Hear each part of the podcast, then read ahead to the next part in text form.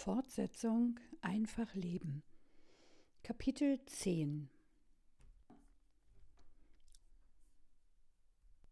Nachdem die Urne mit Vaters Asche unter der Erde ist, werde ich ein wenig ruhiger. Sehe die Dinge gelassener. Vielleicht ist das so am Ende eines gemeinsamen Weges, auch wenn man den Weg nur selten zusammengegangen ist. Irgendwie war der Vater ja trotzdem immer da. Vielleicht hätten wir uns öfter gesehen, wenn er wieder gesund geworden wäre. Vielleicht wäre dieses oder jenes passiert, wenn ich ihn gepflegt hätte. Vielleicht werde ich eines Tages über den Vater schreiben oder über Ernie, über diese Familie. Menschen und ihre Geschichten, das ist es doch, was mich interessiert. Davon möchte ich erzählen. Die Details sauge ich auf. Wie haben sie ihr Leben gelebt? Auf welch besondere Weise? Denn davon bin ich überzeugt. Jeder lebt sein Leben auf eine für ihn typische Weise. Wie Ernie, deren frühe Armutserfahrungen sie bescheiden gemacht haben. Andere entscheiden nach solchen Erlebnissen, dass sie nie wieder arm sein wollen und setzen alles daran, immer genug Geld zu haben. Oder wie mein Vater, der sein Leben lieber in vollen Zügen lebte, wenn ihm das möglich war, der auch kein Fettnäppchen ausließ, der alles ausschöpfte, bis auf seine Talente vielleicht, der den eigenen Willen zum Trinken nutzte, was er stattdessen alles hätte tun können. So wie ich. Ich hätte im Westen andere Fächer als Geschichte und Publizistik studieren können. Sogar Jahre später wäre ein Abschluss noch möglich gewesen. Ich hätte einen interessanten Beruf ergreifen können, jedes Jahr einen anderen. Aber nein, ich musste 20 Jahre bei derselben Firma bleiben. Aber damit ist Schluss, denn jetzt schreibe ich, mein Mantra. Ich muss schreiben. Nicht ich sollte oder es wäre schön, nein, ich muss. Wenn ich geistig gesund bleiben oder gesund werden will, muss ich dies tun. Meine Arbeit ist das Schreiben. Nur von den paar Worten fällt mir auf, wie anders ich mich fühle, wenn sich Ärger und Angst, diese beklemmenden Gefühle im Bauch langsam auflösen, wie ich weiter werde. In Momenten wie diesen glaube ich, dass alles gut wird. Alles wird gut. Das sollte mein Mantra sein. Alles wird gut, wenn es mir wieder im Magen drückt, wenn die Angst mir im Bauch sitzt, wenn sie da nicht herauskommen will, wenn sie sich verkriecht wie ein kleines, bockiges Kind, das sich windet und dreht. Ich weiß nicht, was eher zutrifft, das Bockigsein oder das Ängstliche. Ich finde das Kind in mir nicht. Ich suche auch nicht danach. Aber ich vermute, dass es da ist. Alles wird gut, wenn ich es doch glauben könnte. Wenn ich doch wüsste, dass alles gut wird, dass am Ende die Guten gewinnen und die Bösen in die Flucht geschlagen werden. Ich könnte mich erinnern an andere Zeiten, daran, dass immer alles gut geworden ist, egal wie verzwickt die Lage zu sein schien. Aber ich kämpfe nicht nur mit Depressionen und Schmerzen, mit der Tatsache, dass ich keinen Vater mehr habe, als wäre das nicht schon schlimm genug, steht auch noch mein Geburtstag vor der Tür. Dabei will ich gar nicht geboren sein. Einen neuen Tag will ich auch nicht. Ich hatte erst gestern einen, der mir nicht gefallen hat. Man nennt es Vorgeburtstagsdepression, die sich Jahr für Jahr zur selben Zeit einstellt. Ende Juni, Anfang Juli, manchmal auch erst Anfang August geht es los, steigert sich bis zur Mitte hin. Dann möchte ich alle Gäste, die ich eingeladen habe, wieder ausladen weil ich mich dem Druck plötzlich nicht mehr gewachsen fühle. Dem Druck, den ich mir selber mache, weil ich mich dafür verantwortlich fühle, dass sich alle gut amüsieren, dass sie glücklich sind, dass es nicht nur ausreichend und in feiner Qualität zu essen und trinken gibt, nein, sie sollen sich auch wohlfühlen. Außerdem habe ich dieses Jahr meine Mutter und den Stiefvater eingeladen. Nun fürchte ich, Sie könnten sich unpassend benehmen, könnten nur von sich reden oder gar nichts sagen. Ich weiß nicht, was mir unangenehmer wäre, weil sie mit dem Austausch von Ansichten über Bücher, Filme oder Theaterstücke und dem ganzen Gerede über Kunst nichts anfangen können. Wenn meine Mutter mich fragt, wie es mir geht, kann sie meine Antwort oft gar nicht abwarten. Sie ist schon beim nächsten Thema, bei sich, den Verwandten, den Nachbarn. Manchmal trinkt sie ein Glas zu viel, dann redet sie mehr als sonst. Meist ist das sogar witzig. Es müsste mir jedenfalls nicht peinlich sein. Dafür gibt es einiges, was mir in Bezug auf mich selbst peinlich sein könnte.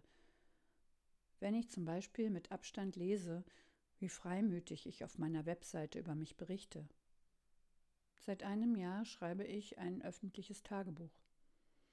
Schreibe über die Bücher, die ich gelesen habe, über Filme, die mich interessieren, über mein Leben. Auch die Schmerzen und Depressionen klammere ich nicht aus. Ich habe mir zum Ziel gesetzt, dabei so ehrlich wie möglich zu sein, authentisch. Ich teile meine ehrlichen Überlegungen, Gefühle, Gedanken. Und das ist mir hinterher manchmal peinlich. Nicht, weil ich meine Offenheit plötzlich bedauere, aber was, was ist, wenn meine Kollegen meinen Blog lesen? Dann wissen sie, was ich denke, wie ich fühle. Dann können sie sich ausrechnen, dass ich fertig bin mit meinem Job, dass ich sie im Stich lassen werde. Aber wahrscheinlich sind diese Sorgen überflüssig. Von denen liest keiner Internet-Tagebücher. Also muss mir auch nichts peinlich sein.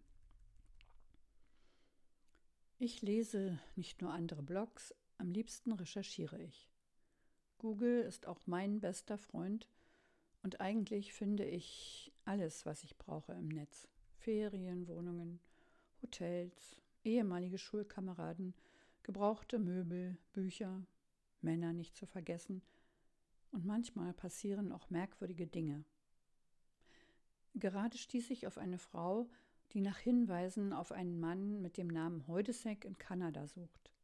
Sie glaubt nämlich, dass dieser Mann ihr Vater ist. Ihre Angaben passen auf meinen Onkel Willi, Ernies ältesten Bruder, der jetzt seit zehn Jahren tot ist.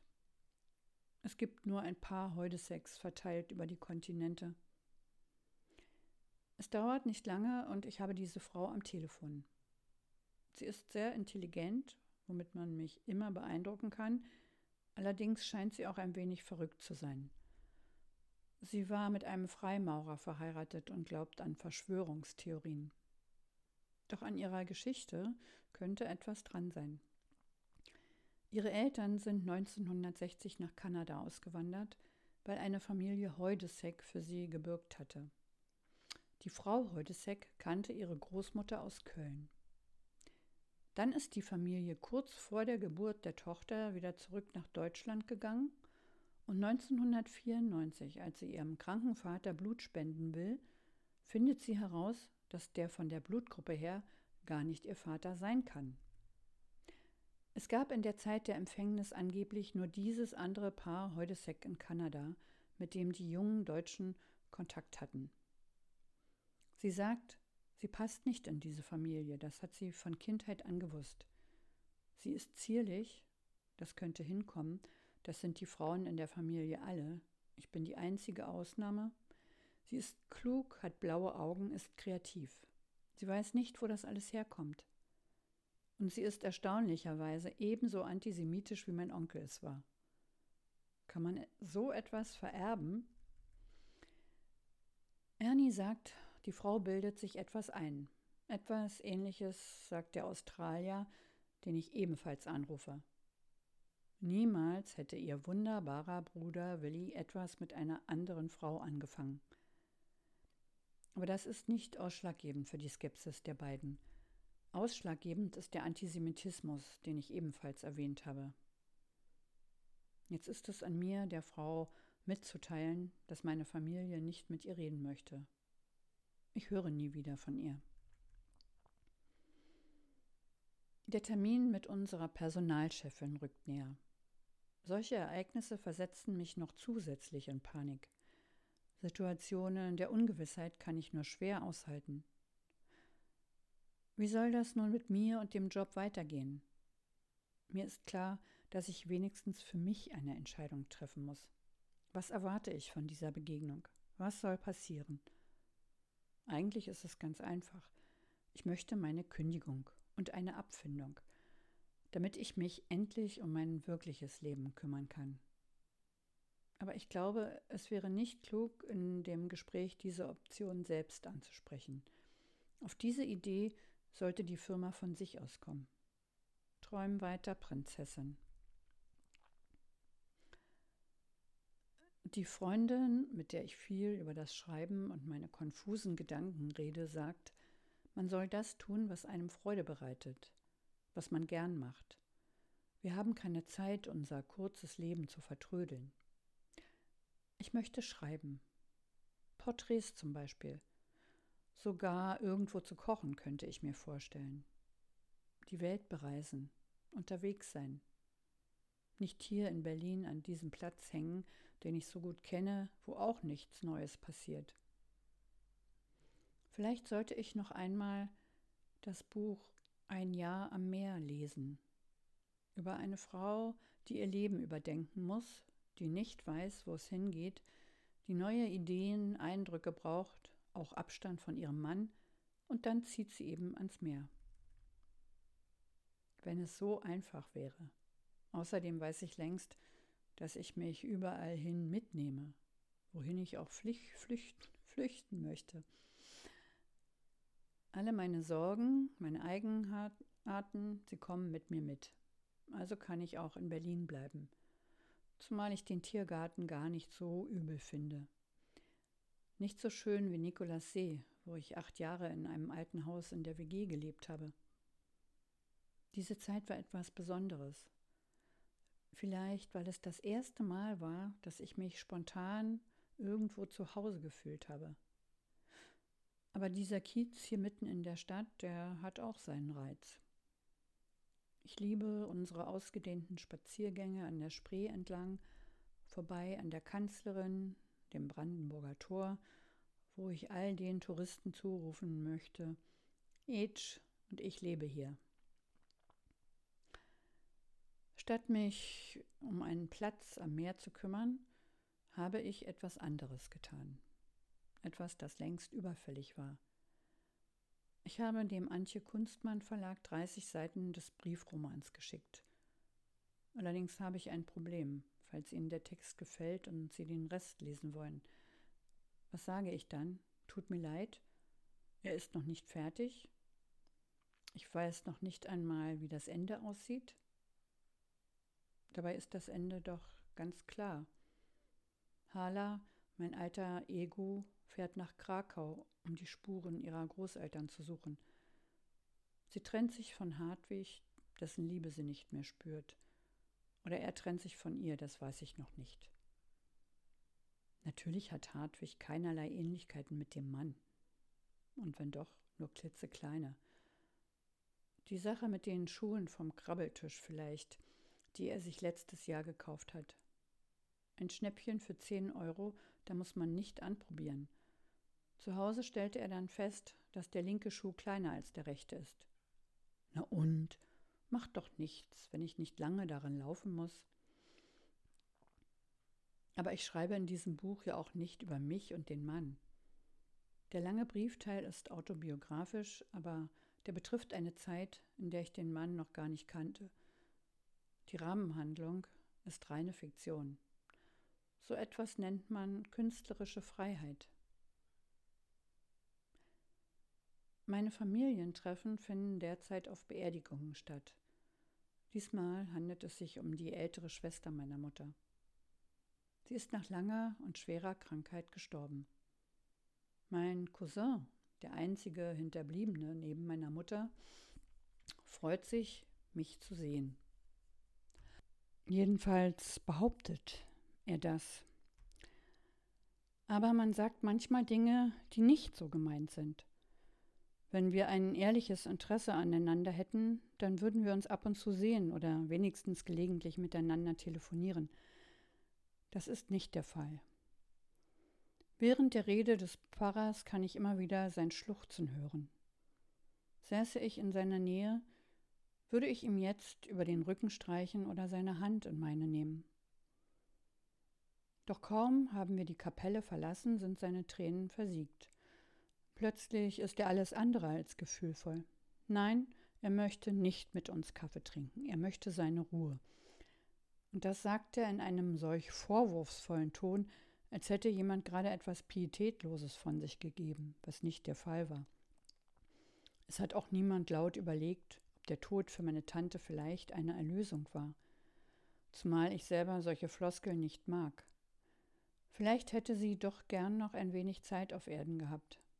Sie war die letzten zwei Jahre hauptsächlich in Krankenhäusern. Kein Organ war mehr an seinem ursprünglichen Platz. Die letzten vier Wochen lag sie im Koma. Wer weiß schon, was Menschen im Koma erleben. Ich habe sie nicht noch einmal gesehen, sie nicht noch einmal besucht und das tut mir jetzt leid. Diese Tante habe ich immer gemocht, auch wenn wir uns nur selten begegnet sind. Sie war vor dem Mauerbau in den Westen gegangen. Ihr erster Mann war 25 Jahre älter als sie, ein Kriegsversehrter mit nur einem Bein. Auf allen Fotos aus dieser Zeit schaut meine schöne junge Tante, sie war damals Ende 30, ihren rundlichen, glatzköpfigen Mann verliebt von der Seite an. Auch ich bin manchmal zu sehen. Ich trage ein kariertes Kleid und weiße Kniestrümpfe.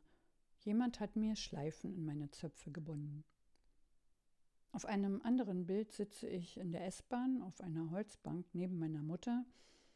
Ich habe ihre Handtasche auf dem Schoß, die fast größer ist als ich.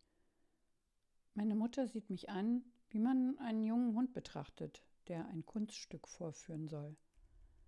Wir sind auf dem Weg zu Tante Hertie und Onkel Paul. Ein anderes Foto vom selben Tag zeigt uns alle zusammen in einer Küche. Die Tante schaut verliebt ihren Paul an, ich schaue verliebt meine Tante an und meine Mutter schaut in die entgegengesetzte Richtung aus dem Fenster. Ich weiß allerdings nicht, wer diese Fotos gemacht hat. Mein Vater? der da noch nicht im Gefängnis war? Müsste ich mich dann nicht an ihn erinnern? Wäre doch meine Erinnerung nicht dermaßen schlampig. Auch später mochte ich die Tante, fand sie schicker als meine Mutter, moderne. Sie war die erste Frau, die ich in Leggings gesehen habe. Da war sie schon über 50. Dauerwellen fand sie blöd. Sie trug ihr Haar Millimeter kurz und grau. Obwohl die ältere der beiden übrig gebliebenen Schwestern war sie die tolerantere. Die dritte Schwester war bei einem der ersten Bombenangriffe auf Oranienburg ums Leben gekommen. Hertie wohnte mit Mann und Sohn in einem kleinen Reihenmittelhaus in Mariendorf. Einmal saßen, bei, saßen wir bei ihr auf der Terrasse. Es war der erste Sommer nach der friedlichen Revolution. Das erinnere ich noch, weil auch meine Mutter da war. Eine reine Frauenrunde. Ich hatte von Freundinnen und unseren gemeinsamen Aktivitäten erzählt. Erst zierte meine Mutter sich ein wenig, aber dann war sie damit herausgerückt, dass sie sich Sorgen machen würde. Ob ich vielleicht lesbisch wäre? Hertie hatte einen geradezu verträumten Blick bekommen. Und wenn? Ich stelle mir das wunderbar vor all diese warmen, weichen Brüste. Vielleicht war es kein Wunder, dass gerade sie mir mein erstes Tagebuch geschenkt und damit eine neue Idee in den Kopf gesetzt hatte. Dieses Buch wäre nur für mich, ihm könnte ich meine Gedanken anvertrauen. Für ein solches Geschenk muss man natürlich Gedanken haben, die man nicht mit anderen teilen will oder kann. Ich war zwölf, fühlte mich am falschen Platz in der Welt. Ich brauchte dringend so etwas. Es war ja niemand da, mit dem ich hätte reden können. Seit dieser Zeit bin ich eine engagierte Tagebuchschreiberin. In der Nacht vor dem Termin in der Firma schlafe ich nicht. Vermutlich werde ich keinen guten Eindruck hinterlassen. Doch dann bewahrheitet sich wieder einmal der Spruch, dass nicht so heiß gegessen wird, wie man es gekocht hat. Da überlege ich Monate, was sage ich, Jahre, wie ich aus diesem Job herauskomme Und dann ist es am Ende ganz einfach. Sie unterbreiten mir ein Angebot. Sie würden gern jemanden für meine Position einstellen. Die Gründe dafür kann ich mir denken. Meine Stellvertreterin ist mit der Situation überfordert. Sie balanciert am Rande eines Nervenzusammenbruchs, weil sie sich alles zu Herzen nimmt und alles richtig machen will. Denn auch sie möchte sich nicht nachsagen lassen, sie sei nicht belastbar. Das ist es doch, was wir alle wollen. Man soll uns für belastbar halten. Das ist eine der wichtigsten Forderungen, die heute an Arbeitnehmer gestellt werden. Natürlich sollten sie über Fachkenntnisse verfügen, aber fast ebenso wichtig ist diese Belastbarkeit. Meine Kollegin geht mit Magenschmerzen zur Arbeit, mit Magenschmerzen ins Bett. Dort träumt sie von ihrem Job. Sie ist psychisch nicht in der Lage, das noch länger durchzustehen. Außerdem möchte die Firma jemanden mit passender Qualifikation einstellen. Wieder einmal geht es um die richtigen Papiere, die meine Stellvertreterin genauso wenig hat, wie ich sie habe. Da ich in der Vergangenheit schon einmal meinen Job zur Disposition gestellt habe, das ist allerdings schon ein paar Jahre her und keiner außer mir war damals von der Idee begeistert, will die Personalchefin wissen, ob ich mir das jetzt in dieser Situation vorstellen könnte. Natürlich wäre es ihr und den obersten Chefs wesentlich lieber, ich würde zurückkommen und meine Arbeit erledigen. Eine so gute Kraft wie ich. Aber wenn das nicht geht, bieten sie mir als Ausgleich für die 19 Jahre ein halbes Monatsgehalt pro Beschäftigungsjahr als finanziellen Ausgleich an. Obwohl es genau das ist, was ich mir gewünscht habe, bin ich zu meinem eigenen Erstaunen in den ersten Sekunden ein wenig gekränkt.